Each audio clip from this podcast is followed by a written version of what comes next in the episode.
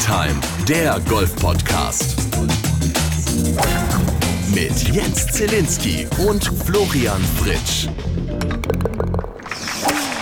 Schon wieder ist eine Woche rum. Es ist schon wieder Dienstag und Dienstag ist Tea Time Tag. Herzlich willkommen zu einer neuen Folge eures Lieblings-Golf-Podcasts für die gesamte Dachregion. Und wir sind heute zu dritt, allerdings nicht in der normalen Konstellation. Bernd ist im Urlaub, das hat er sich auch mal verdient. Der letzte Urlaub liegt, glaube ich, erst vier Wochen zurück. Deswegen ist es auch vollkommen in Ordnung, dass er jetzt, ich weiß gar nicht, wo ist er eigentlich hin, Flo? Ich weiß es nicht. Wo ist er hin, weißt du Entweder, nee, Malotze? er geht gerne nach in, in Nee. den bayerischen Wald.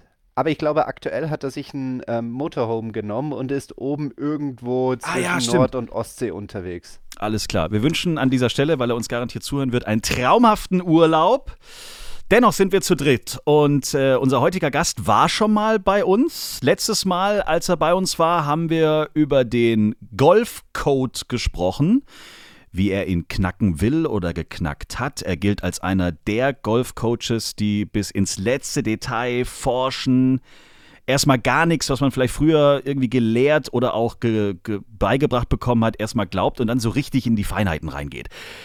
Dass seine Ideen und Ansätze, Trainings und Coachings was bringen, das zeigt sich nicht alleine dadurch, dass einer seiner Sprösslinge, nämlich Lukas Nemetz, seit Monaten mehr als erfolgreich und konstant auf der DP World Tour glänzt.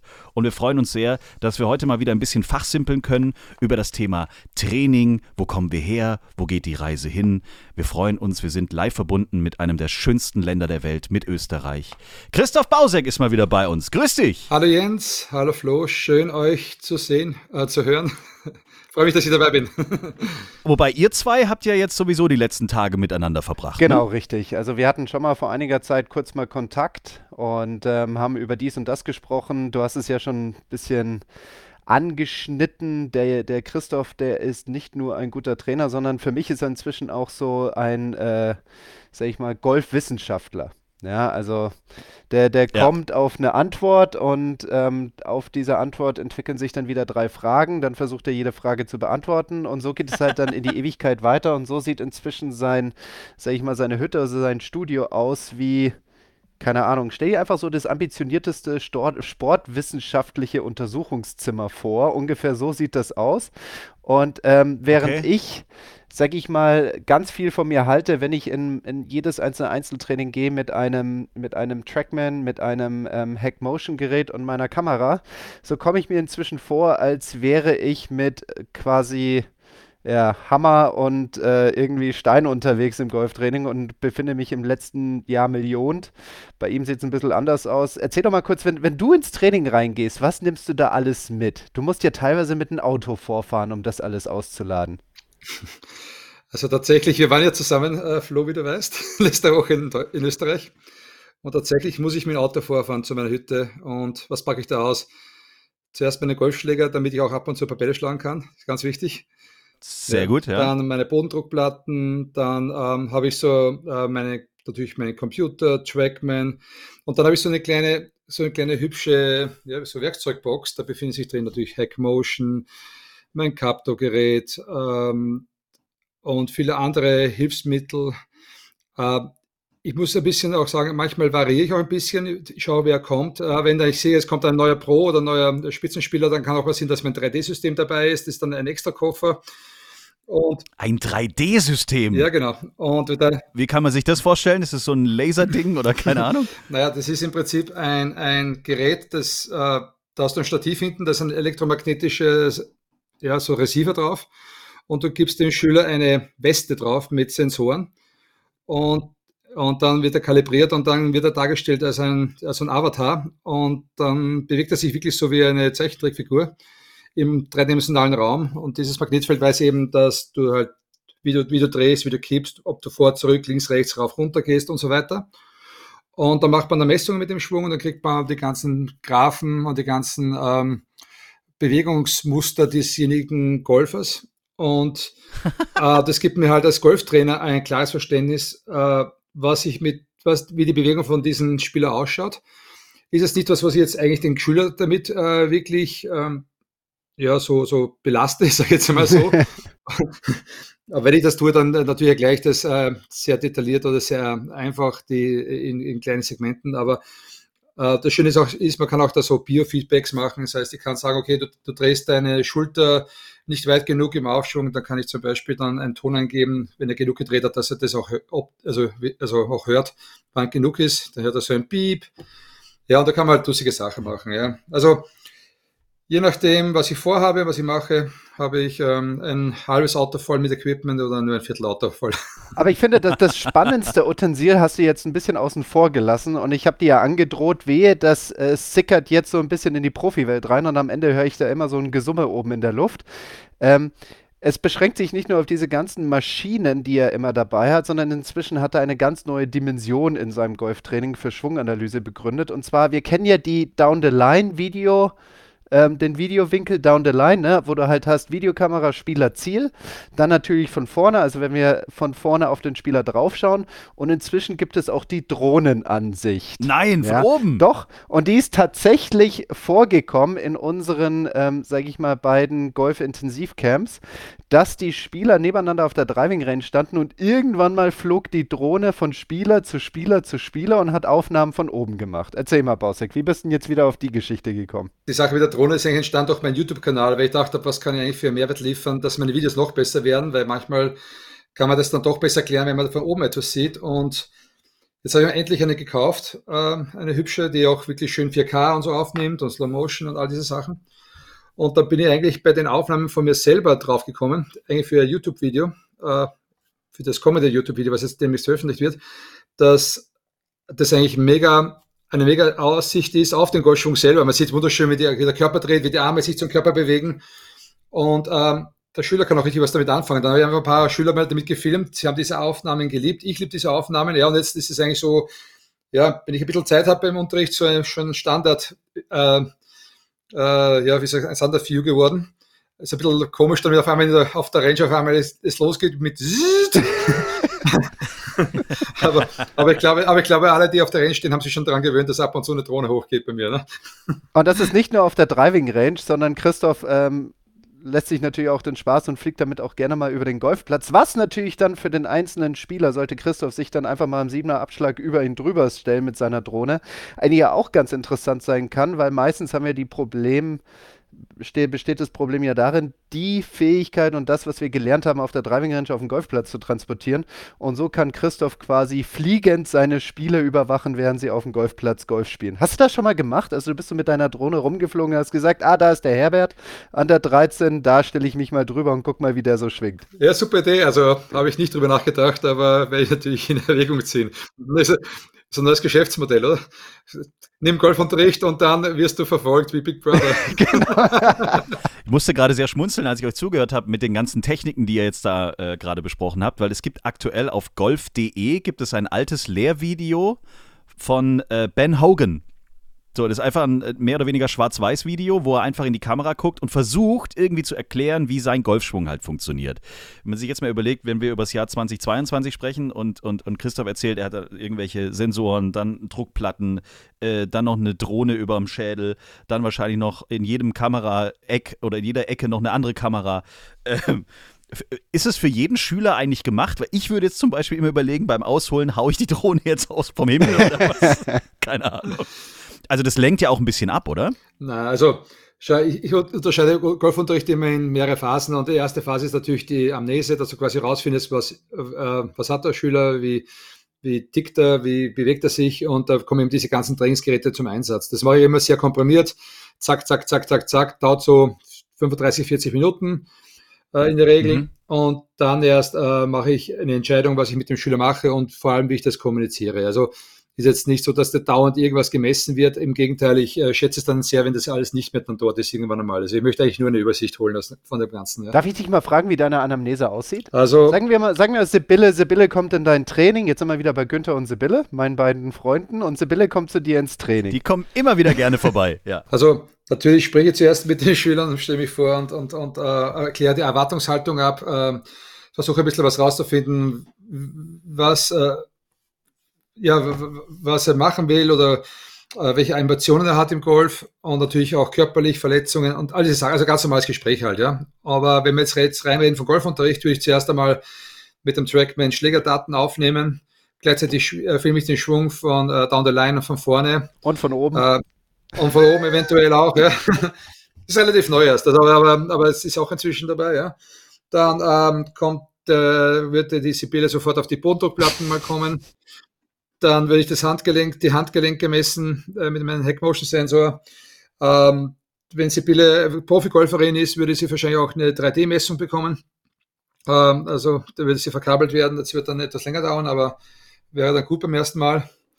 Und das machst du alles in einer Dreiviertelstunde. Ja, mit, dem, mit, dem, mit der Weste dann nicht, ja. aber, aber die anderen Sachen schon. Ach so, okay. Und dann mache ich noch ein Screening, so ein, ein Körperscreening, das heißt, ich schaue mir auch die Beweglichkeitsfunktionen an des Körpers.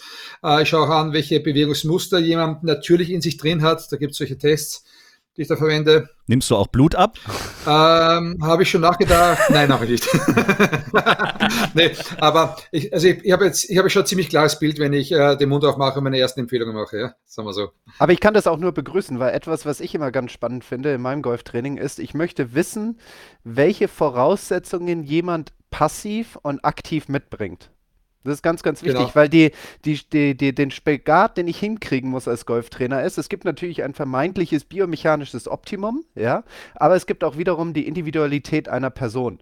Ja, und diese Individualität spiegelt sich wieder in gewissen Bewegungsmerkmalen, die jeder hat. Ne? Also so ein Bewegungsmerkmal ist, wenn der Christoph äh, spazieren geht und ich sehe ihn auf zwei Kilometer Entfernung, dann sehe ich ihn zwar nicht, aber aufgrund seiner Art und Weise, wie er geht, kann ich sagen, ah, das ist der Christoph.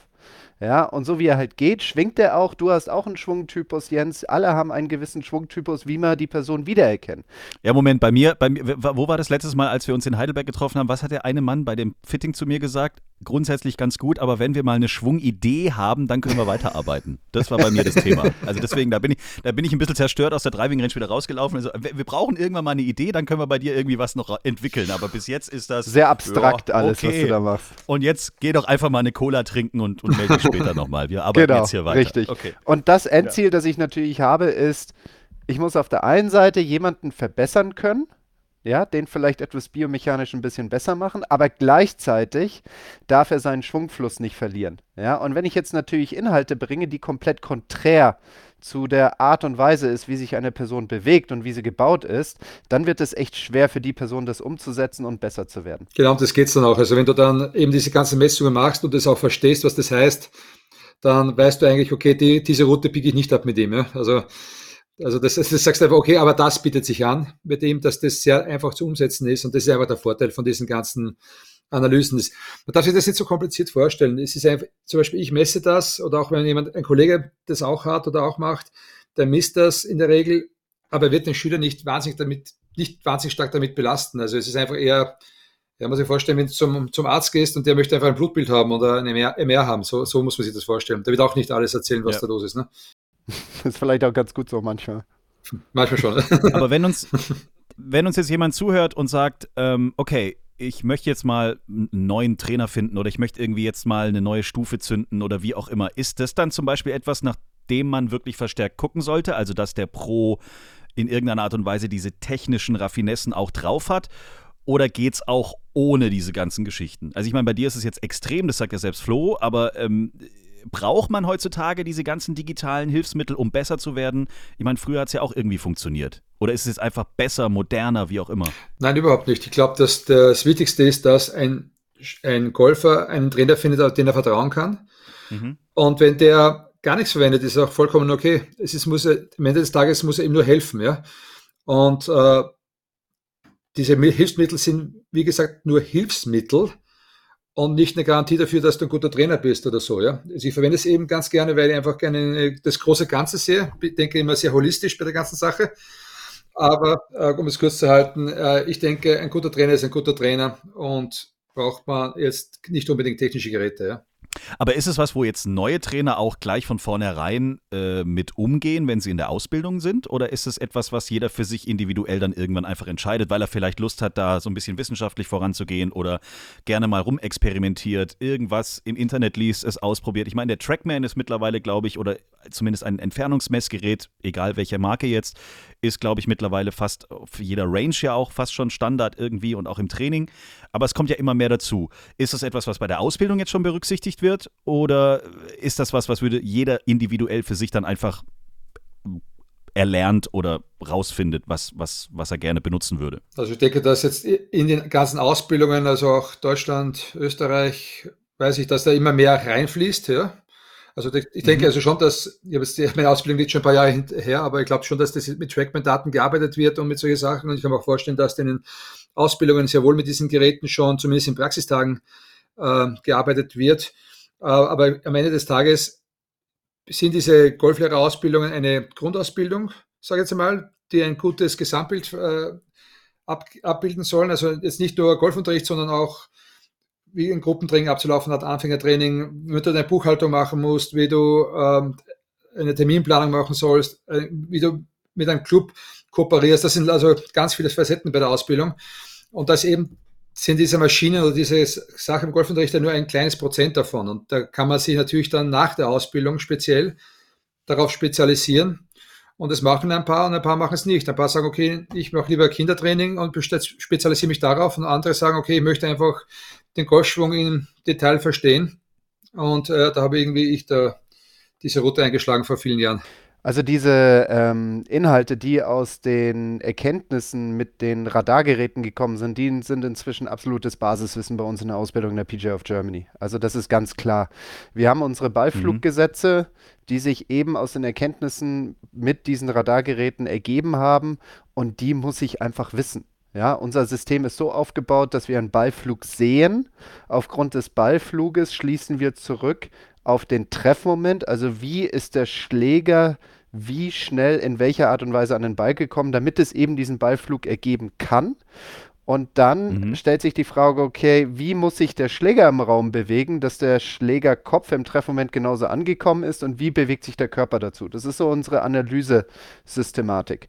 Und die kann ich nur dann qualitativ durchführen, wenn ich die Ballfluggesetze kenne die natürlich mit der Entwicklung dieser Radargeräte sich etabliert haben. Deswegen ist es absolutes Basiswissen, dass jeder Azubi, der durch die PJ of Germany Ausbildung durchgeht, wissen sollte und tut. Wir reden gleich mal, wo das Training noch so hingehen kann. Wir reden darüber, was man vielleicht auch in Zukunft äh, auf der Range alles alleine äh, erledigen kann, ohne dass der Golftrainer hinter einem steht, weil es gibt ja auch viele Möglichkeiten über Apps, über natürlich auch die vielen Lehrvideos, die auch Christoph macht, auf YouTube und so weiter und so fort. Aber wir müssen heute, lieber Flo und, und Christoph äh, kennt sich ja natürlich auch aus, wir müssen äh, kurz über unsere deutschen Erfolge vom letzten Wochenende sprechen, denn wir werden im nächsten Jahr ein einen neuen deutschen Spieler auf der DP World Tour haben, denn er hat gestern gewonnen. Freddy Schott, es war eigentlich nur noch eine Frage der Zeit, ist jetzt Führender im Race to Mallorca und es ist ihm auch nicht mehr zu nehmen. Er wird nächstes Jahr oben mitspielen und ich habe mich gestern tierisch gefreut. Ich habe ihn im Wittelsbach zum ersten Mal ähm, im Golfclub kennengelernt bei der German Challenge und ein netter Typ, ein unheimlich aufgeräumter, entspannter Mensch, der mit seinem Caddy feiern kann, wie es kaum ein anderer tut, irgendwie auf dem 18. Grün. Und ich habe mich sehr gefreut. Überhaupt die deutschen Ergebnisse auf der Challenge Tour momentan, das ist ja richtig Bombe, was da abgeht. Definitiv. Also wir hatten Mark Hammers Sieg in Österreich, dann hat ähm, Felten Meyer gewonnen in Finnland, als Mark Hammer Zweiter geworden ist. Und jetzt haben wir mit Freddy Schott einen weiteren deutschen Sieger auf der Challenge Tour. Knapp dahinter, ich glaube auf dem vierten Platz Nick Bachem, Alexander Knappe Achter. Also Zweiter, Nick. Nick ist Zweiter geworden. Nick ist sogar Zweiter geworden und ähm, Knappe ist Achter geworden. Also es sieht soweit eigentlich ganz ordentlich aus. Ja. Und genau wie du es gesagt hast, aktuell führt Freddy die ähm, Race to Mallorca Challenge Tour Rangliste an mit entspannten 115 oder 117.000 Punkten. Das entspricht so sein Preisgeld, das er in diesem Jahr auf der Challenge Tour gewonnen hat. Und ähm, der ist jetzt durch. Also da, da, da brennt nichts mehr an. Officer, also der mal Alex Knapper ist eigentlich auch durch. Bei Mark müsste es eigentlich auch ausgehen. Und Nick Bachem ist, äh, sag ich mal, ziemlich nah dran, genauso wie Feltenmeier. Also insofern, da ist vieles ganz gut für uns. Aber auch die Österreicher haben ganz gut gespielt, oder, Christoph? Ja, äh, gestern hat, musste ich noch bis zwei in der Früh aufbleiben, weil der Sepp Stracker hat gestern in Amerika beim FedEx Cup äh, ganz toll vorne mitgespielt und gegen eine Steche mit Will Salatoris um einen Sieg. Ja. Und das, das war brutal, es war brutal. Es war echt brutal. Ich habe da noch ein YouTube-Video geschnitten nebenbei und musste mir anschauen, wie, der, wie die Jungs die den Ball gegenseitig reingestopft haben, aus zwei Meter das Stechen weitergeht. Äh, Will Salatoris, glaube ich, aus fünf Meter. Und dann haut das Will am dritten Extra Loch in so komisch rechts ins Wasser und bleibt irgendwie auf der Steinmauer hängen, was ihm im Endeffekt das nichts gebracht hat. Und der Sepp haut ihn hinten nach ins Wasser. Und, aber auch ganz knapp. Ja, also, also hat ein Zentimeter gefehlt ja, oder zwei. Ja, Wahnsinn. Ja, aber abs absolut irre. Und dann hat ähm, Sepp äh, leider das Doppelboot gemacht und Will hat einen super Schlag gemacht aus der, aus der, aus der Dropping Zone und hat dann seinen ersten Sieg auf der Tour gesichert. Und natürlich ganz toll für Will Salatoris. Ich glaube, er hat es wirklich verdient. Ja. Und, und, und äh, Sepp Stracker, unglaublich. Also ich glaube, äh, wir als Golfland Österreich mit äh, ganz wenig Golfern und wir haben so viele tolle Spieler. Äh, das ist schon eine tolle, tolle Sache. Und gratuliere auch Sepp Stracker herzlichst zu diesem tollen Erfolg. Eine Schlagzeile aus der letzten Woche. Wir sollen nicht mehr so oft über die Lift-Tour herziehen, aber wir müssen kurz drüber sprechen. Cameron Smith ist wohl jetzt dann auch kurz davor, rüber zu springen, beziehungsweise es ist schon mehr oder weniger bestätigt. Wie ist denn das eigentlich in Österreich? Spricht man da drüber oder ist es eher so ein, ja, unser Bernd Wiesberger spielt jetzt halt auf der Lift-Tour fertig? Oder ist es, ist, es, ist es eher ruhig in der Golfszene oder wird da auch äh, fleißig drüber diskutiert, ob das gut oder schlecht oder toll oder nicht so toll ist? Ja, es wird auch bei uns natürlich drüber gesprochen. Ähm, auch mit den unterschiedlichsten Meinungen, gut, schlecht, ist ja ist ein sehr eher brisantes Thema im Moment, würde ich sagen. Ja. ja. Nachdem die beiden Touren quasi äh, sich nicht gut verstehen und schon langsam die Besten der Welt äh, nicht mehr auf der PGA Tour spielen, ja, wird schwierig. Also bin gespannt, was da passiert in Zukunft. Hast du das Gefühl, dass der Sport in Österreich eine große Rolle spielt bei den Gesprächen auf der Clubterrasse oder eher untergeordnet? Also ich habe das Gefühl, es ist eher untergeordnet, ist mein Eindruck jetzt. Es gibt schon die Interessierten natürlich, die das, die alles genau wissen. Also ich habe schon viele Leute kenne ich da im Club, die wirklich alles genau wissen und mehr wissen als ich, was am Sonntag am Finaltag passiert ist. Ja. Äh, aber liegt vielleicht daran, weil ich die meiste Zeit äh, unterrichten tue und ja. mit der Family Zeit verbringe, verbringe. Anstatt Golf zu schauen, äh, kann das nur in der Nacht machen. Aber, aber ich glaube, so insgesamt glaube ich, ist es jetzt nicht äh, das Hauptthema. Ja. Ist mein Eindruck halt. Ja, weil das ist nämlich so ein Thema, das ich ein bisschen schade finde. Also ich will es jetzt ich nicht auch. kritisieren, weil ich meine, natürlich gibt es Golfclubs und jeder hat das Recht, sich für das zu interessieren, für das er sich halt interessiert. Ich will jetzt niemanden zwingen, sich für Sport inter interessieren zu müssen, aber ich fände es irgendwie ein bisschen schöner. Ja, ich habe das Gefühl, dass die, dass die Themen auf der Terrasse ähm, eher so sind, wie schön sind die Tulpen an der 2 und die Seerosen an der 7 könnten auch wieder mal ein bisschen besser ausschauen und das saftige Grün an der 7, das müsste auch mal wieder ein bisschen aufgefrischt werden. Und äh, die Sieglinde, die sollte am Samstag mal wann anders abschlagen und nicht immer um 8.30 Uhr. Ich möchte auch mal rum. Und der Sport scheint so ein bisschen ins Hintertreffen zu geraten. Mein Top-Gespräch, was ich letztes Mal mitgekriegt habe, war tatsächlich am Rande der äh, Big Green Egg German Challenge in, äh, im Wittelsbacher Golfclub. Da saß so eine Truppe von irgendeinem, ich glaube aus NRW waren die, die haben darüber diskutiert, wie jetzt die Parkplatzregeln seit dieser Saison. Das geht ja gar nicht. Also der Vorstand darf immer noch vorne am Clubhaus parken, dann gibt es den Sponsor des Monats oder so und den aktuellen Clubmeister, der darf vorne parken. Aber das darf ja nicht, das ist ja alles nicht so. Also da muss man mal wirklich mal, da haben die sich eine Viertelstunde drüber unterhalten, wie das jetzt mit den Parkplätzen bei denen im Club läuft. Furchtbar. Also ich oute mich da mal. Ähm, dazu beziehe ich jetzt ganz klar Stellung. Ich finde, es sollte für den Vorstand keine, keine Parkplätze geben. Der sollte keine grundsätzlich mit dem Fahrrad kommen, oder was meinst du jetzt damit? Genau, richtig, mit okay. dem Fahrrad. Und zwar ohne Elektroantrieb. Sehr gut. Also hiermit klar und deutlich in die Dachregion raus, Palobert. Florian Fritsch fordert keine Parkplätze mehr für Golfvorstände in jeglicher Art und Weise. Genau. Bitte macht es auch zum Titel unseres Podcastes. Jawohl. So Oder dieser Folge zumindest. So, gucken wir noch schnell auf ein anderes Ergebnis, denn wir haben noch einen deutschen Triumph gehabt an diesem Wochenende äh, und zwar bei der Big Green Egg Matchplay Championship Patricia Isabel Schmidt. Wir sagen herzlichen Glückwunsch, auch da läuft es in die richtige Richtung. Wunderbar. So. Apropos in die richtige Richtung. Ähm, Christoph, genauso wie du, wie du, sag ich mal, dir die Leute immer anschaust, woher sie kommen und was sie gerade können, so soll es ja auch in die Zukunft gehen. In welche Richtung wird sich denn das Golftraining entwickeln? Damit setzt du dich doch garantiert auch auseinander. Was für eine Überleitung, meine Herren. Geil, das oder? war ist gut, ne? meine Herren, mein lieber Solido. Mann! Ich glaube, zurzeit ist ja ganz klassisch immer noch so, auch in Deutschland, dass der 1-Unterricht sehr bestimmend ist. Man macht sich eine Stunde aus um 14 Uhr ja, und geht zur Stunde und das jeden jede Woche einmal oder zweimal die Woche. Ich glaube, dass der Golfsport sich so entwickelt, der Golfunterricht so entwickelt, dass es immer mehr digital ablaufen wird. Es wird immer weniger eine Abhängigkeit davon geben, wer ist bei dir im Club, sondern du kannst irgendwie schauen, wer sind die Trainer, mit denen du arbeiten möchtest und kannst mit denen digital arbeiten. Ich glaube, das ist die Zukunft. Da wird es ähm, immer mehr digitale Inhalte geben, immer mehr die Möglichkeit geben, dass man auch seinen Schwung senden kann und dass so gearbeitet wird. Und es wird eine Mischung geben zwischen, ein Hybrid geben zwischen realer Golfunterricht und, und online. Zumindest habe ich das auch schon bei mir so ein, ein wenig in diese Richtung, dass Leute zu mir kommen, die Online-Training gemacht haben mit mir und dann zu mir kommen oder umgekehrt. Mhm. Und ich denke, das wird immer mehr, immer mehr Thema werden. Vor allem mit diesen ganzen modernen Apps, die es gibt, äh, kannst du natürlich auch schon die Schüler schon richtig gläsern durchleuchten. Da gibt es ja schon tolle Statistik-Apps, wo du sehen kannst, der gibt die Runde ein und siehst da sofort, okay, der hat ja richtig schlecht gedreift an dem Tag.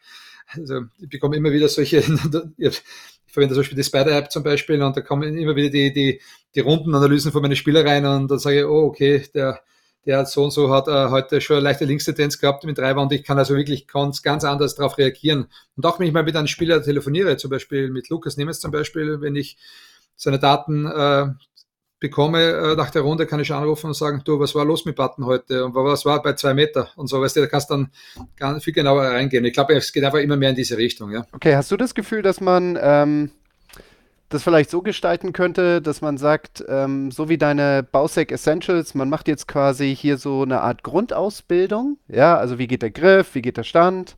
Ja, was sind so ein bisschen die Grundbewegungen? Was ist die Schwungidee? Genau, was ist die Schwungidee? Wie funktioniert das Ganze? Das alles könnte man doch eigentlich ganz gut digitalisieren. Ja, und Würdest du sagen, dass für solche Grundlagen es unbedingt einen Golftrainer braucht oder können das eigentlich die allermeisten von einem Golfvideo oder digitalisierten Standardvideos ableiten? Ja, super Frage. Äh, das ist etwas, was mein Team und ich ja mit Pausegolf ja schon seit Jahren wirklich jetzt durchüberlegen. Und wir haben jetzt zum Beispiel jetzt so gesagt, wir glauben schon dran, dass es eine Grundlage geben muss. Da muss nicht unbedingt der Golftrainer dabei sein. Ich glaube, man kann sehr wohl einen Griff lernen ohne Trainer. Man kann sehr wohl lernen, wie man sich ausrichtet, solche Sachen. Ich glaube, das geht. Äh, bis zu einem gewissen Grad sehr, sehr gut. Mhm.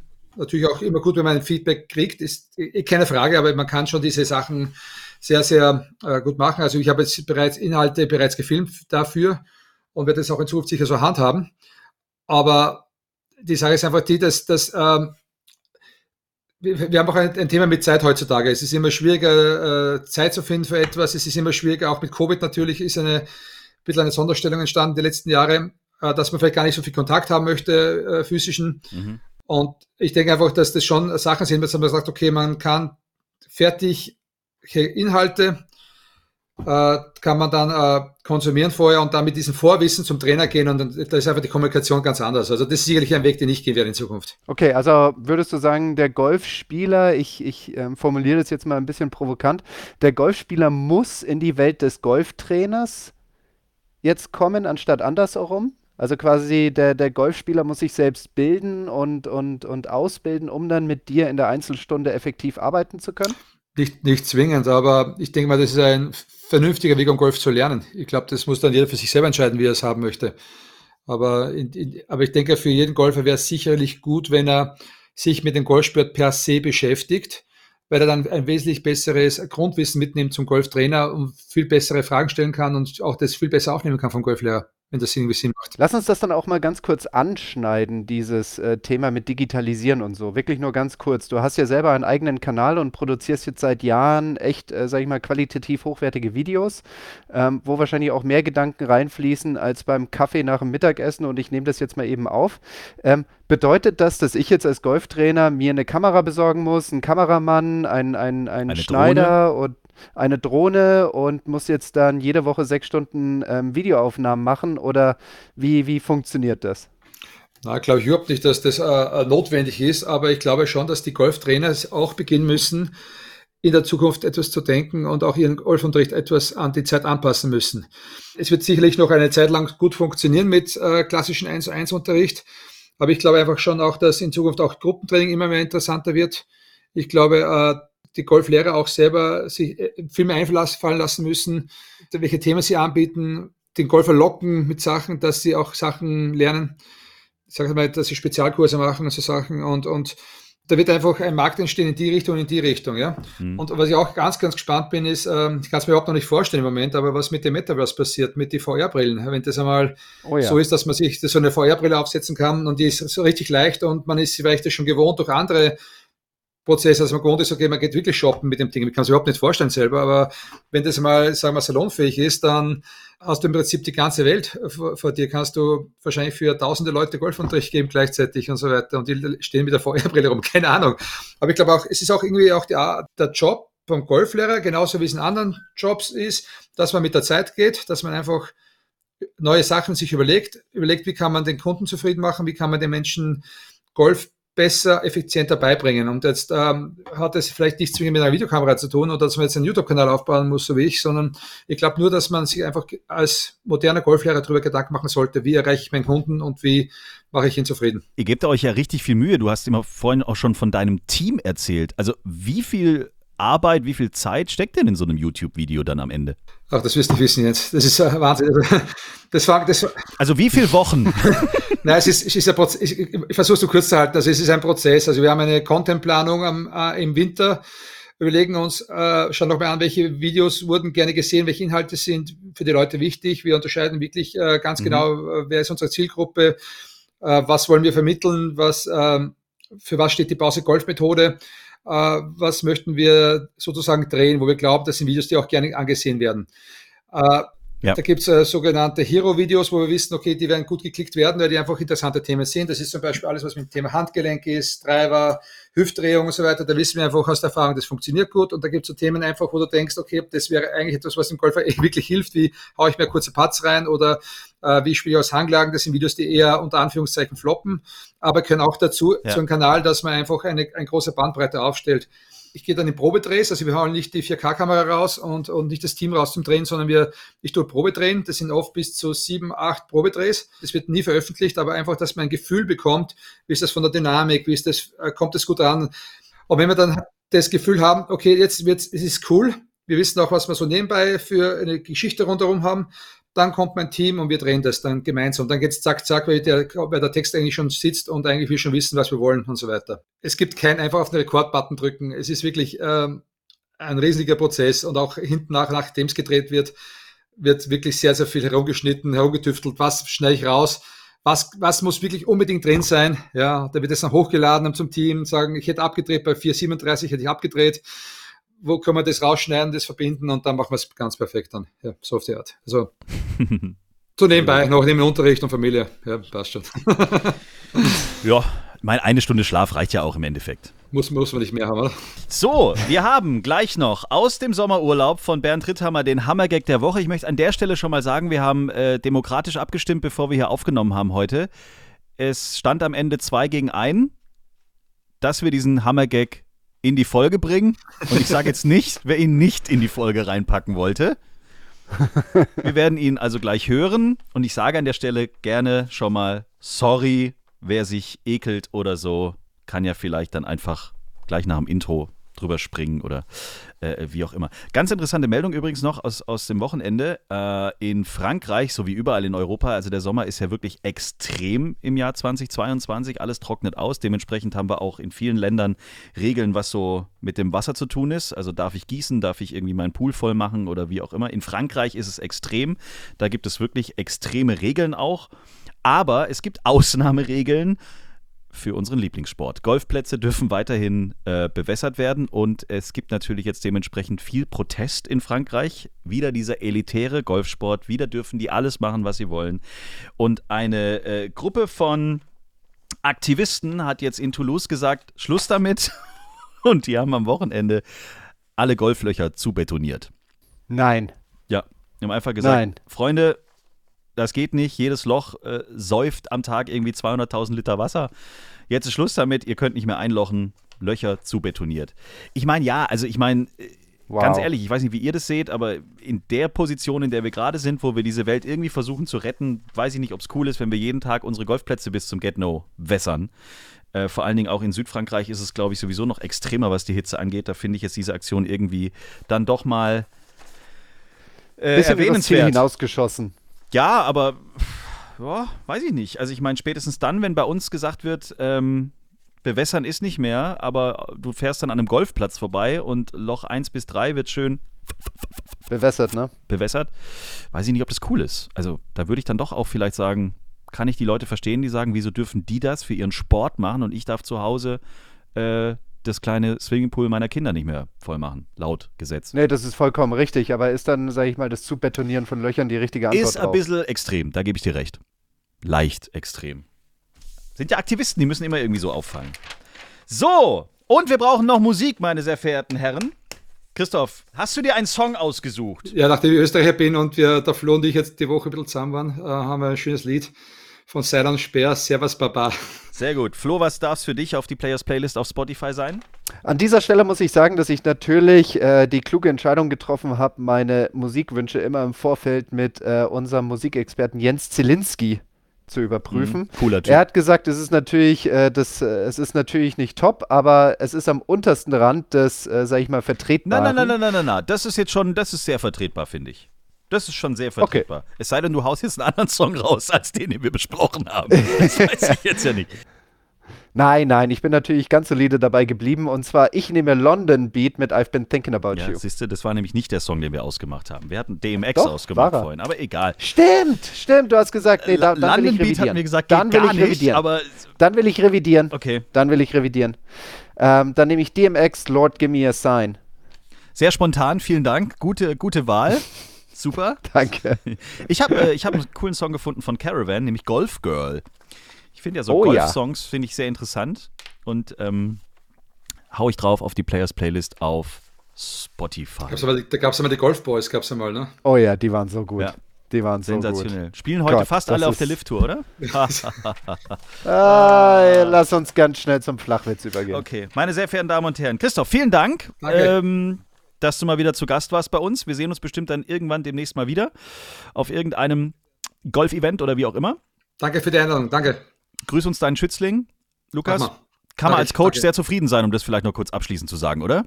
Ja, super, ja, von Lukas. Bin sehr, sehr happy und äh, freue mich jetzt nach, es hat ein bisschen Pause und wird dann wieder in Grau einsteigen und bin jetzt echt gespannt, was jetzt noch zeigt, die letzten paar Turniere des Jahres. Echt cool. Analysiert viel mit der Drohne, dann kann es nur noch besser werden. Meine Damen und Herren, das war die Folge für diese Woche. Wir sind nächsten Dienstag wieder für euch da. Wir haben an diesem Wochenende gefragt, wer von euch mal zu Gast sein möchte in Tea Time, der Golf Podcast. Wir haben jede Menge Post bekommen. Wir müssen das jetzt mal alles aussortieren.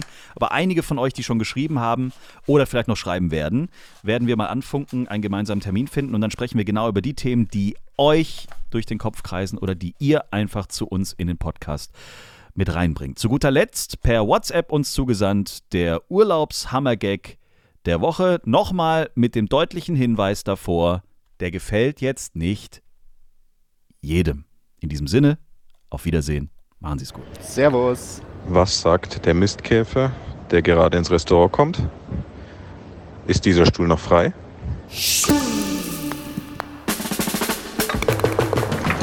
Schreibt uns, liked uns. t-time.golf